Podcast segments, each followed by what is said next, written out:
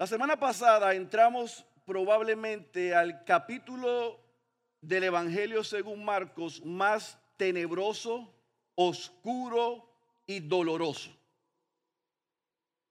Y tiene que ser así porque Marcos está narrando los momentos más oscuros, tenebrosos y dolorosos de el ministerio y la vida de nuestro Señor Jesucristo.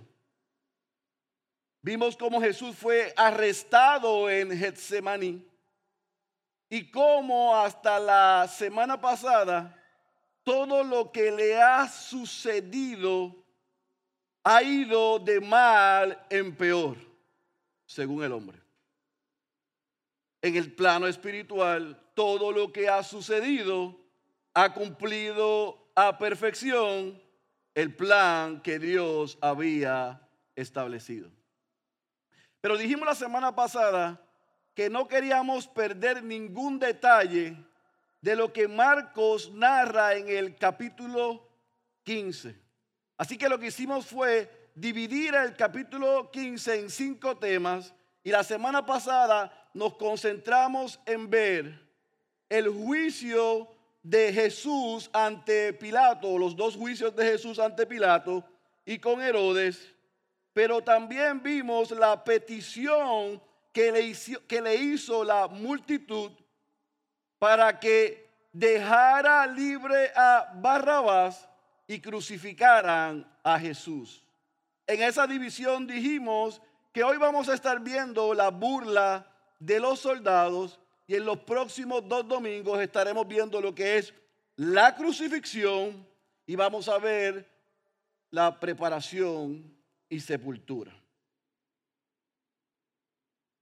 Luego de que Pilato se rindió ante la multitud y azotan a Jesús, él se lava las manos y algo sucede. Si aquello fue denigrante, lo que leeremos hoy es peor. Así que sin más preámbulo, yo te pido que vayas a tu Biblia, a Marcos capítulo 15. Vamos a leer unos breves textos, versículo 16 al versículo 21. Marcos 15, versículo 16 al versículo 21. He titulado el sermón de esta mañana, La burla al rey. Marcos capítulo 15, versículo 16 al versículo 21. Cuando estén ahí me dicen amén. Leemos, oramos y comenzamos a trabajar nuestro texto de esta mañana. Entonces los soldados le llevaron dentro del palacio, es decir, al pretorio, y convocaron a toda la cohorte romana. Le vistieron de púrpura y después de tejer una corona de espinas, se la pusieron. Y comenzaron a vitorearle salve, rey de los judíos. Le golpeaban la cabeza con una caña y le escupían y poniéndose de rodillas le hacían reverencias.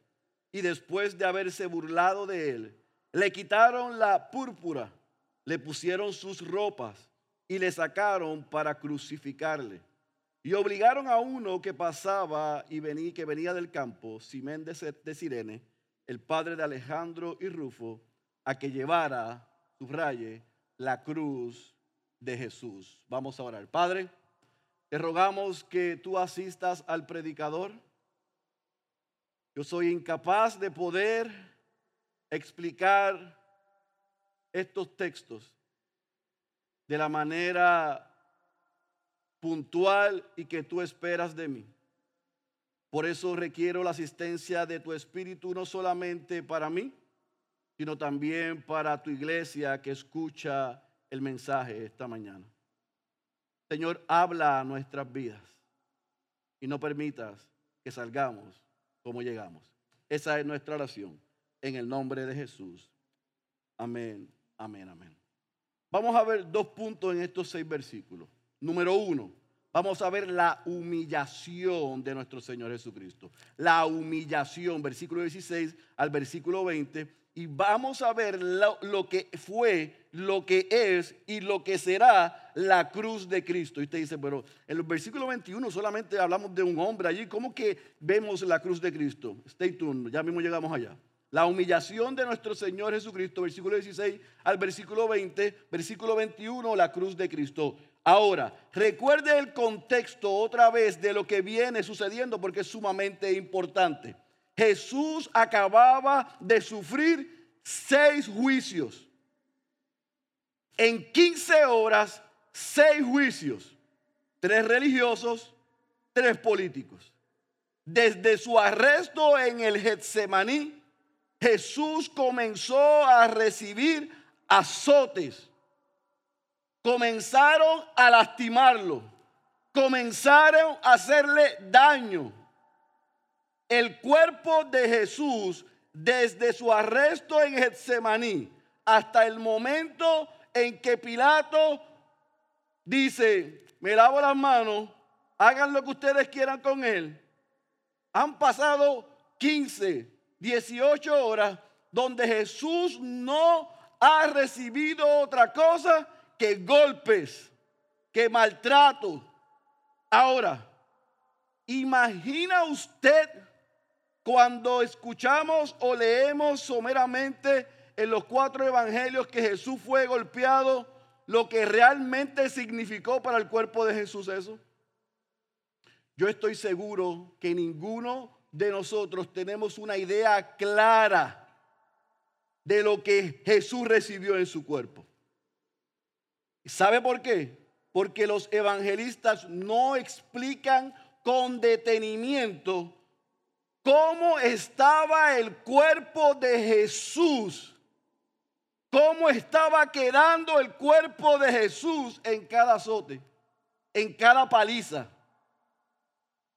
Así que ningún ser humano puede tener una idea en el presente de los azotes y sufrimientos de nuestro Señor Jesucristo. Lo más cercano para nosotros son las películas. La cruz de Cristo, la pasión de Cristo, las imágenes. Si a usted se le salieron las lágrimas al ver la pasión de Cristo, déjeme decirle que eso se queda corto a lo que pasó en Getsemaní, en el Sanedrín, en la casa de Caifás, frente a Anás, con Pilato, con Herodes y lo que vamos a ver hoy. Se queda corto. Si la pasión de Cristo, teníamos que decir a los niños, no veas esto porque es brutal, se queda corto a lo que nuestro Señor Jesucristo sufrió.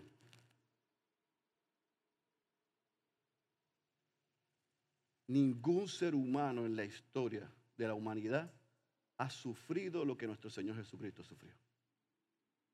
Ninguno.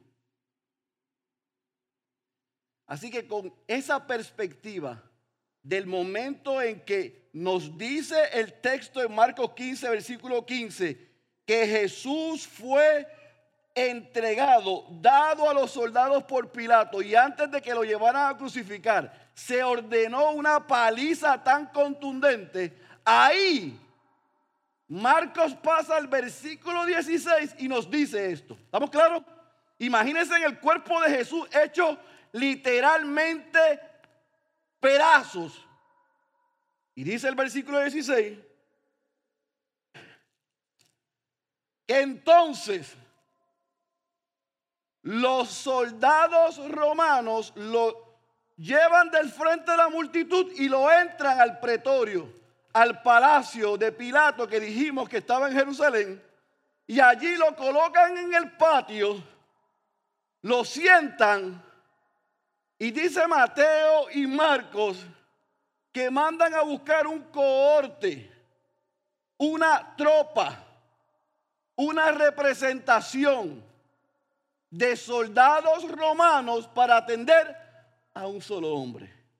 Y ese cohorte era de nada más y nada menos que 600 hombres.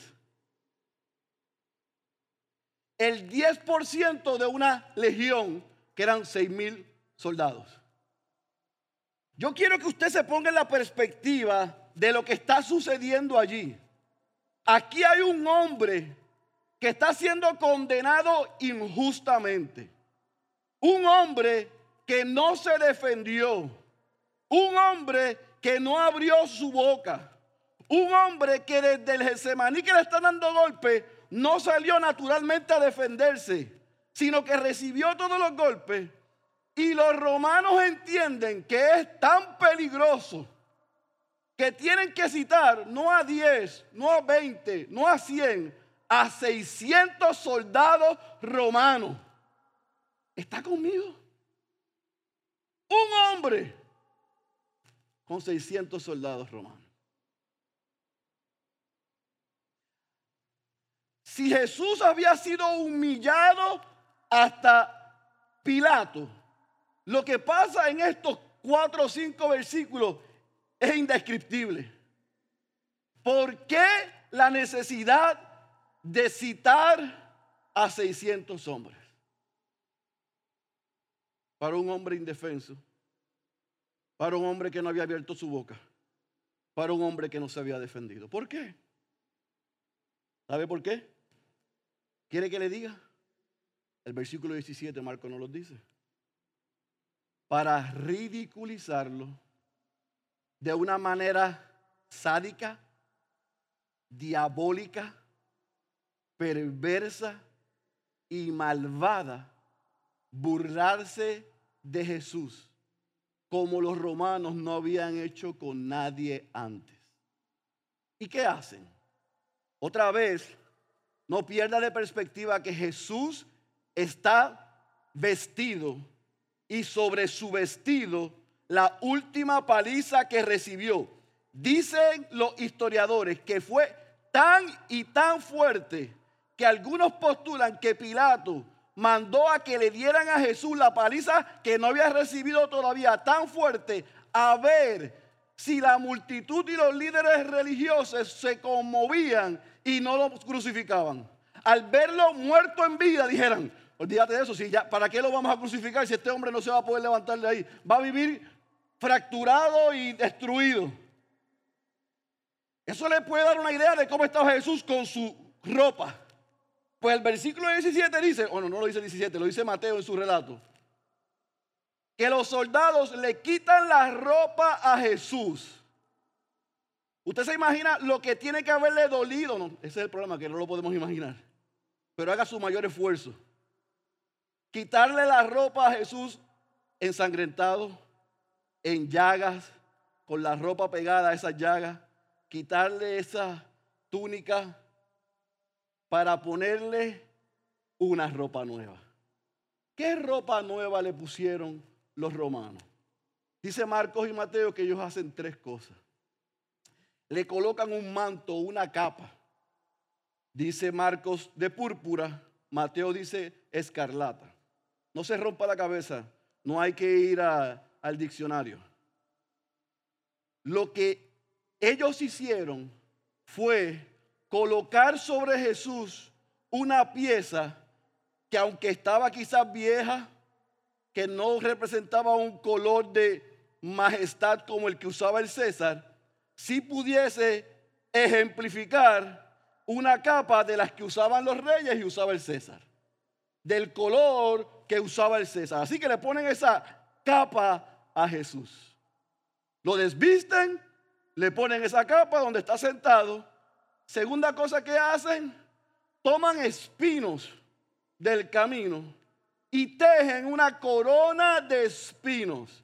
Ahora, hasta ese momento, el rostro, el cuerpo de Jesús otra vez estaba literalmente destruido. Lo que no había sido tocado hasta ahora había sido qué? Su cabeza. Así que ellos toman estos espinos, tejen una corona y la colocan en la cabeza. No, la entierran. La entierran en la cabeza de Jesús. Lo que es un símbolo porque esa corona la utilizaba el César cuando iba en algunas ocasiones especiales. Lo que representa la diferencia entre un ser y alguien de autoridad. Lo que representa respeto. Los romanos, sin darse cuenta, estaban cumpliendo la profecía. Lo que se dijo desde Génesis de los espinos de la maldición, lo que se repite en todo el Antiguo Testamento, los espinos representan maldición. Jesús estaba haciéndose maldición para que los que iban a creer en Él recibieran bendición. Así que le entierran esa corona de espinos en su cabeza. Y tercero, Mateo nos dice que toman un, toman un caño o una vara y se la colocan en la mano derecha a Jesús, como la que utilizaba el César y utilizaban los reyes. Así que en este acto bufónico, en esta tragicomedia que están haciendo los soldados, sentados allí con una capa que representaba al César, con una corona de rey y con la vara de autoridad, lo sentaron. Y nos dice Mateo y Marcos que muchos de esos soldados romanos, uno a uno, dice la historia, se arrodillaban frente a Jesús y decían y gritaban a viva voz, salve, rey de los judíos, viva el rey de los judíos. ¿Sabe a quién ellos le decían eso? Salve al César, salve César. Ah, tú dices que eres el rey de los judíos. Viva el rey de los judíos. Uno a uno se arrodillaban ante él. Pero Mateo y Marcos nos dicen que no solamente se arrodillaban frente a Jesús a burlarse, sino que lo que los romanos tenían que hacer, incluso los judíos, cuando veían al César o al rey, era que arrodillarse y besarle. Los romanos ante el rey judíos, en vez de besarle, le escupían. Uno a uno le escupían.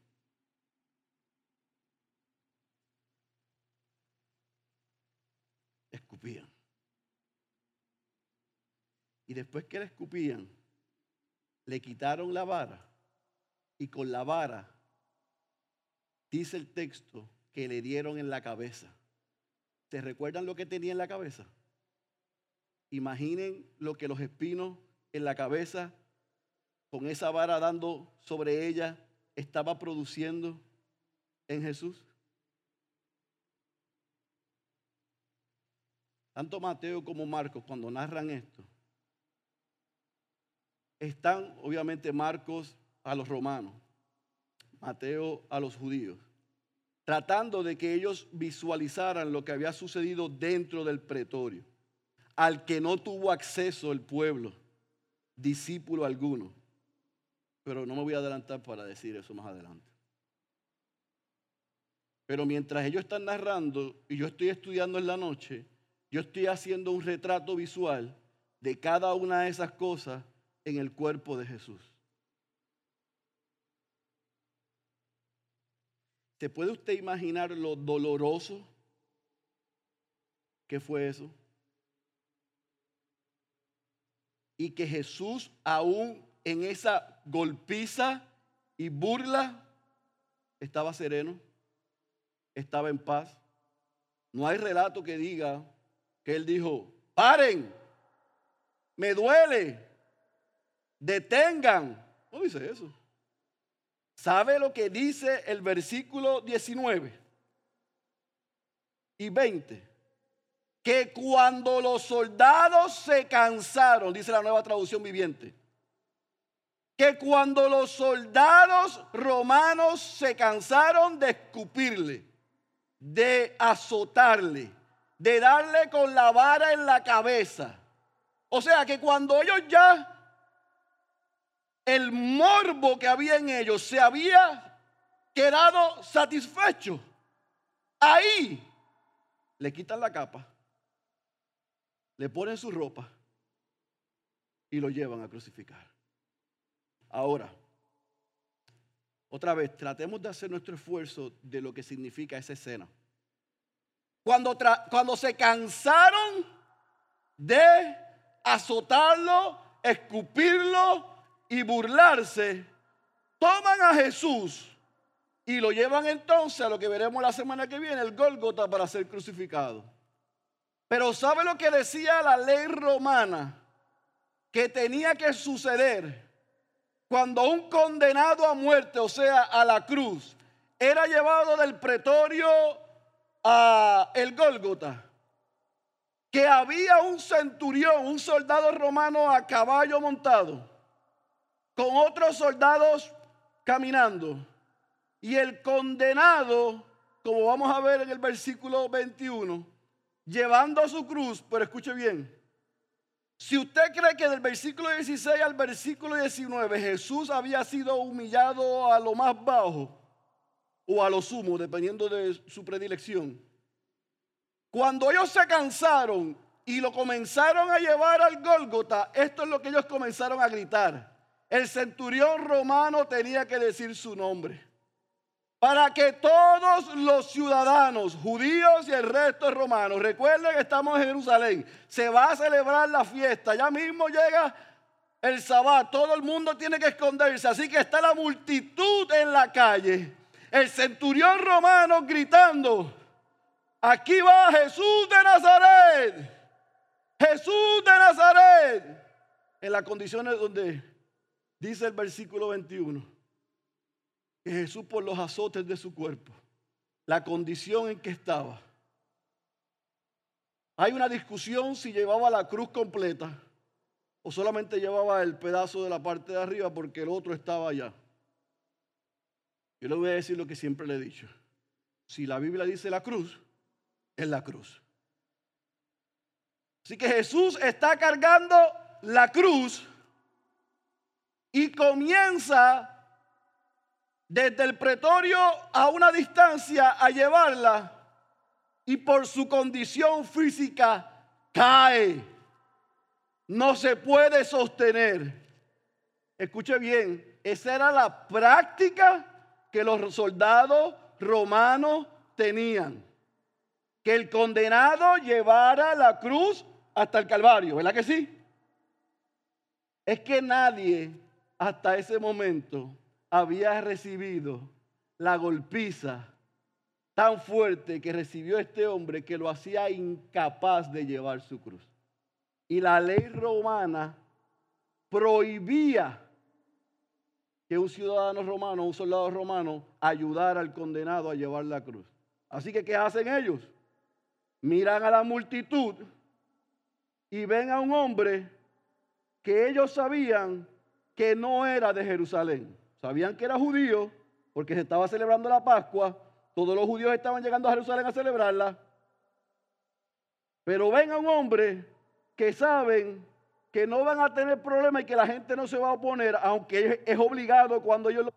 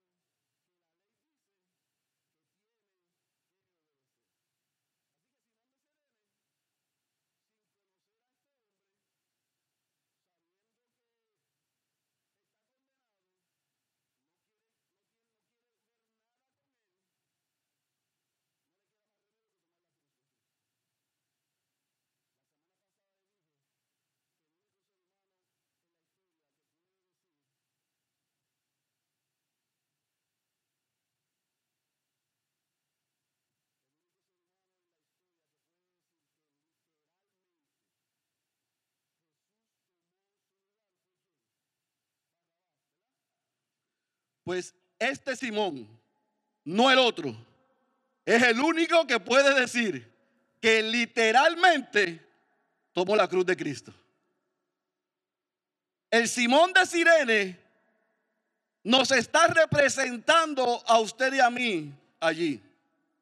Porque en Mateo capítulo 16, versículo 24, Jesús dijo, si alguno quiere venir en pos de mí, niéguese a sí mismo, tome su cruz y sígame. Eso lo dijo antes del suceso.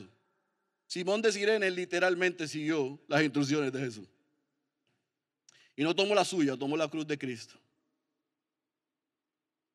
La historia dice que Simón de Sirene llevó esa cruz hasta el Gólgota, hasta el Calvario, y allí fue testigo de la crucifixión y muerte de Jesús. Y la historia dice que se hizo un discípulo y seguidor de Jesús.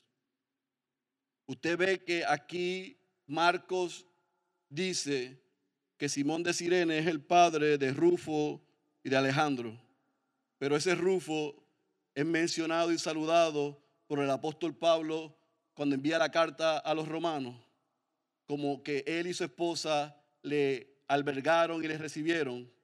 En otras palabras, la vida de Simón del Sirene, al cargar la cruz de Cristo y ser testigo de la horrenda injusticia que se cometió contra ese hombre y lo que significó para el resto de la humanidad, eso hizo que lo transformara y siguiera a Cristo.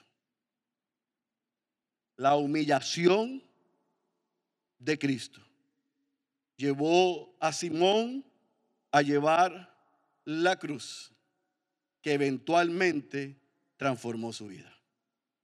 Y ahí dejamos el relato en esta mañana. Si usted quiere saber qué sucede, haga dos cosas. Lea su Biblia esta semana y regrese el domingo. Que vamos a ver todavía aún cómo llega más profundo la humillación de nuestro Señor Jesucristo. Pero mientras yo estaba leyendo el texto y trabajando el sermón anoche, yo veía cada una de estas escenas y las leía y trataba de aplicarlo a mi vida antes de traer una aplicación a, ustedes. Y esto es lo que yo fui ministrado durante la noche y la madrugada. Aquellos soldados se burlaron de Jesús. Aquellos soldados se burlaron porque Jesús se autodenominaba rey de los judíos. Y yo pensaba en esa escena de Jesús sentado con esa corona, con esa capa de mentira, con esa vara, siendo escupido, humillado y golpeado. Y él mirando a todos esos soldados, ridiculizándolo, porque él decía que él era el rey de los judíos, siendo él el rey de reyes y el señor de señores. Quien unos treinta y pico años antes estaba sentado a la diestra del Padre y toda la creación y los ángeles y potestades estaban rindiéndole alabanzas porque Él es el rey. Y mientras está cumpliendo la voluntad del Padre, del que le envió, está aquí mirando a estos hombres que en su vil pecado se están burlando porque Él dice que es rey, pero ellos no le reconocen. Y eso me llevó a preguntarme, Félix Cabrera, ¿cómo tú te burlas de Jesús? ¿Cómo nos burlamos nosotros de Jesús? Y yo sé lo que todos ustedes están pensando al ver esa pregunta en pantalla, porque eso fue lo que vino a mi mente tan pronto yo me hice la pregunta de cómo yo me burlo de Jesús. Porque mi respuesta natural fue, yo no jamás le pondría una corona de espinas a Jesús. Yo jamás escupiría a Jesús. Yo jamás le pondría una capa y me burlaría de él como rey. Yo no le daría con un palo en la cabeza. Yo jamás si lo tuviese de frente, lo trataría como los soldados. Esa fue mi respuesta natural a la pregunta que el Espíritu, sin lugar a duda, cuando estaba leyendo y estudiando y preparando el sermón, me convenció. ¿Cómo tú vives burlándote de Jesús? Mi respuesta natural fue, yo no hago, no he hecho, ni haré lo que ellos son, fueron capaces de hacer. porque Yo sé que Jesús es rey. Jesús es rey de mi vida. Él me salvó. Él es mi Señor. Yo no soy como ellos. No, como le dije, de Pedro, de Judas, de Pilato, de los líderes religiosos y de Barrabás somos peores que ellos. Y estas son las cuatro cosas que yo pienso y espero que Dios le ayude a evaluarnos en que hay formas que los hijos de Dios a veces nos burlamos de los sufrimientos y del sacrificio de nuestro Señor Jesucristo. Número uno, nosotros nos burlamos de Jesús cuando decimos amar a Jesús, pero nuestros corazones están lejos de Él. Nosotros nos burlamos de Él y de su sufrimiento y de su sacrificio cuando decimos que Él es el Señor de nuestras vidas, pero terminamos gobernándonos nosotros mismos. La Biblia dice, pero yo lo voy a hacer así. Nosotros nos burlamos de Jesús cuando nuestras prioridades están invertidas. Y cuando le alabamos con nuestra boca, como habíamos hablado la semana pasada, pero Jesús no es el primer lugar en nuestras vidas. Otra vez, nosotros nos burlamos de Jesús cuando decimos amarle, pero nuestros corazones están fríos y lejos de Él. Nosotros nos burlamos de Jesús cuando decimos que es el Señor de nuestras vidas, cantamos que Él es el Rey, cantamos todas las canciones cristocéntricas y bíblicas que hemos cantado en los pasados horas, pero terminamos haciendo lo que nos da la gana. Nos burlamos de Jesús cuando nuestras prioridades están invertidas y trabajo, familia, éxito, dinero, viene encima primero que Jesús y nuestra relación con Él. Podemos ver la pasión de Cristo y que se nos salgan las lágrimas. Pero si esas lágrimas no vienen de un corazón que vive en constante arrepentimiento, nos burlamos de Jesús. Y por último, nosotros nos burlamos de Jesús cuando somos tratados injustamente cuando se burlan de nosotros, cuando nos humillan, cuando nos maltratan. Y en vez de identificarnos con Él, con su causa, y entender que si eso pasamos, es un privilegio por ser llamados hijos de Dios y seguidores de Cristo, y lo que hacemos es que cuando eso nos pasa, en vez de correr y abrazarle a Él, corremos de Él y le negamos y le renegamos. Cuando eso hacemos y somos tratados como Él fue tratado, y en vez de sentirnos orgullosos y agradecidos sabiendo que la vida del cristiano es una vida de sufrimiento, aunque sabemos que es temporera, temporera y momentánea, lo que hacemos es que nos burlamos, le negamos y le rechazamos. Ahora, yo quiero que usted medite en eso, porque esta es la razón por la que venimos a escuchar la palabra de Dios. Una, para que meditemos cómo la palabra de Dios nos ministra en nuestra situación actual. Pero dos, para ser recordados de lo importante del sacrificio de Cristo. Nosotros nos burlamos de Jesús sabiendo lo que Él pasó. Pero la segunda pregunta para cerrar que yo quiero que nos contestemos esta tarde ya es, ¿por qué a pesar de que los soldados se burlaron de Jesús? ¿Por qué a pesar de que los discípulos abandonaron a Jesús? ¿Por qué a pesar de que vino y los suyos no le recibieron? ¿Por qué Jesús aguantó una humillación tan grande? Una burla tan grande. ¿Cuál es la razón de la que el Dios encarnado, la segunda persona de la Trinidad, el Rey de Reyes, Señor de Señores, estuvo dispuesto a pasar por eso? Yo pudiese argumentar un montón de buenas razones, pero me quedaría corto de esta explicación que da J.C. Israel que quiero que la escuche. No va a estar en pantalla, así que preste atención. Vemos a Jesús entregado en manos de los soldados romanos como un criminal condenado a muerte. Él, ante quien todo el mundo un día se presentará y será juzgado, permitió que lo sentenciaran injustamente y lo entregaran en manos de hombres impíos. ¿Por qué? Para que nosotros, los pobres y pecadores, hijos de los hombres, creyendo en Él, podamos ser liberados del abismo de la perdición y del tormento de la prisión del infierno. Fue para que pudiéramos quedar libres de toda acusación en el día del juicio y ser presentados sin mancha ante Dios Padre con gran alegría. Vemos a Jesús insultado y convertido en el reír de los soldados romanos. Le vistieron de púrpura entre burlas. Le pusieron una corona tejida de espinas en la cabeza. Se burlaron de su reino. Le golpearon en la cabeza con una caña y le escupían como un ser despreciable, como la escoria del mundo. ¿Por qué? Para que usted y yo, para que nosotros, detestables como somos, pudiéramos tener gloria, honra y vida eterna por medio de la fe solo en la persona de Cristo.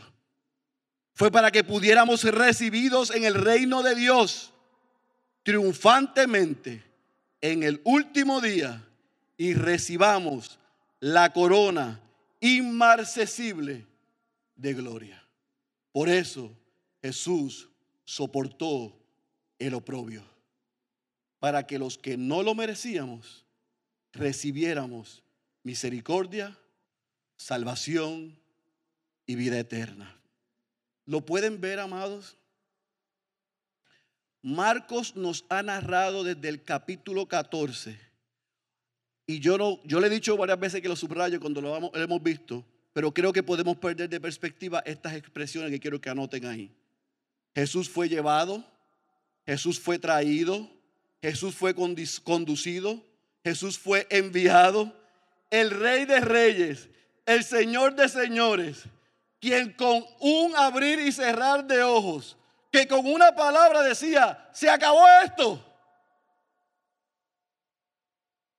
fue llevado, se dejó conducir, dejó que los emisarios de Satanás, como estaba planeado por Dios, cumplieran el propósito de Dios. Y cerró su boca, como le dijimos, y dijo Fernando en Isaías 53, versículo 7, como cordero fue llevado al matadero. No abrió su boca. Estuvo dispuesto el rey de reyes a soportar la grotesca burla, el abuso físico al extremo, la humillación que nadie ha recibido. La soportó hasta llegar al Calvario. Recibió la ira de Dios y tomó tu lugar y mi lugar. Para que nosotros nunca, nunca tuviésemos que experimentar algo similar a lo que Él experimentó. Y para recibir una salvación tan grande y una promesa de vida eterna con el Padre. La burla, la humillación, el sufrimiento, de nuestro Señor Jesucristo, lo permitió cuando tenía el poder de salir de ahí para que se cumpliese la voluntad del Padre, que era que el injusto que éramos nosotros no recibiéramos su justicia y el justo fuera tratado con injusticia para que los injustos y pecadores recibiéramos la justicia de Cristo y pudiésemos ser llamados sus hijos. El Evangelio es una buena noticia, pero tenemos que tener claro cuál es la mala noticia. Estábamos condenados en nuestros delitos y nuestros pecados, pero Dios, que es rico en misericordia, decidió enviar a su Hijo para que tomara nuestro lugar, sufriera lo que hemos leído hasta ahora y fuera la cruz que tenía tu nombre, mi nombre y apellido. La pregunta es, si por ese glorioso intercambio usted y yo estamos viviendo y conscientes de lo que costó el que hoy seamos hijos de Dios. Así que si tú eres cristiano, yo quiero que tu respuesta en esta mañana a lo que hemos escuchado sea como dijo alguien. Nuestros pecados pusieron espinas alrededor de su cabeza. Oh, mi pobre naturaleza caída, te voy a azotar por azotarle a él. Te voy a hacer sentir las espinas por causa de lo que él soportó. Como mi bien amado se sometió a tanta vergüenza. Como mi bien amado se sometió a tanta vergüenza, pudiendo hacer tregua y dialogar.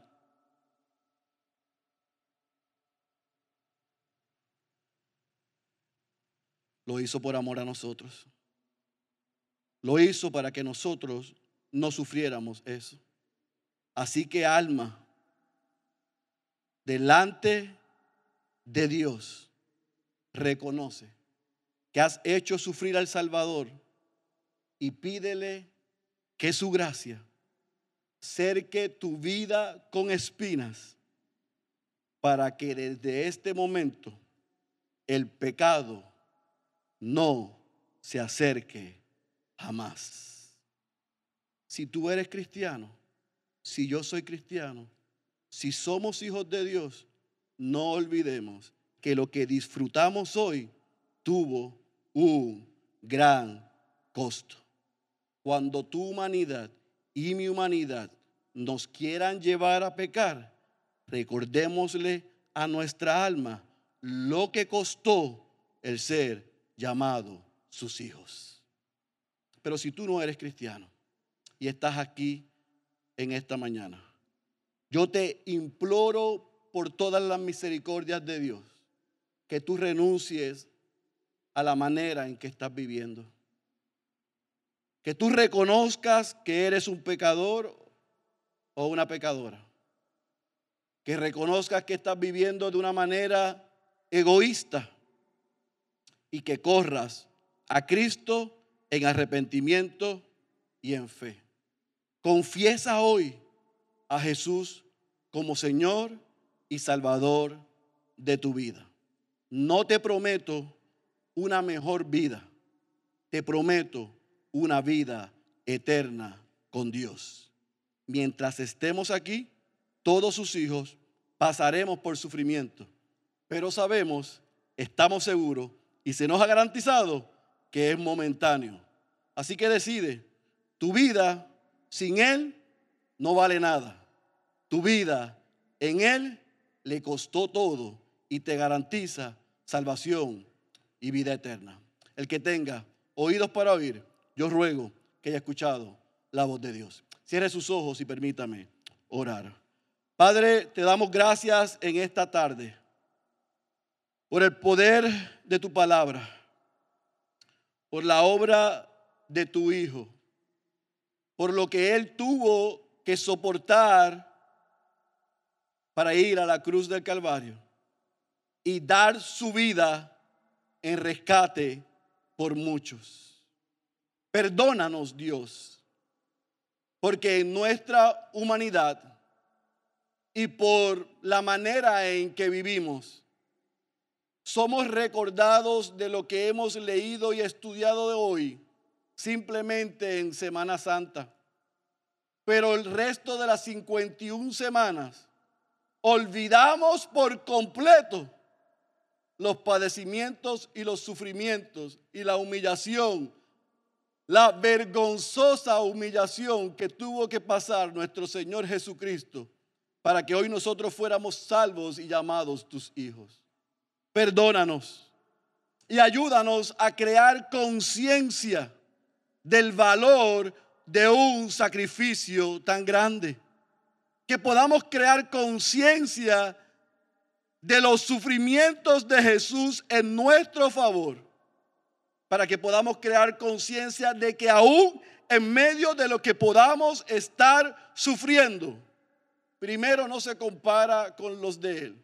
Segundo, se puede compadecer de nosotros, pero porque Él sufrió y venció, tú has prometido que en medio de nuestro dolor y sufrimiento, tú vencerás. Y que esto es momentáneo. Recuérdale a nuestra alma y a aquellos que están pasando por momentos de dificultad en esta tarde, que eso es una leve tribulación momentánea, que no se compara con el eterno peso de gloria. Gracias Dios por Cristo. Y te rogamos otra vez que tu palabra haya calado lo más profundo de nuestros corazones, pero sobre todas las cosas que tu evangelio haya quitado la venda de los ojos por tu espíritu y el que no es tu hijo pueda ver su condición, que le has dado un corazón para responder y que confiese en arrepentimiento, pero también en fe, que Jesucristo es su Salvador y el Señor de su vida. Oh Señor, salva hoy a los que están perdidos. Señor, sostén y recuerda quiénes somos por ese glorioso intercambio que nuestro Señor Jesucristo en aquel madero hizo por nosotros. Te damos gracias por su vida. Te damos gracias por su sufrimiento. Te damos gracias por su muerte. Y te damos gracias por su resurrección. En el nombre poderoso de Jesús. Amén, amén y amén.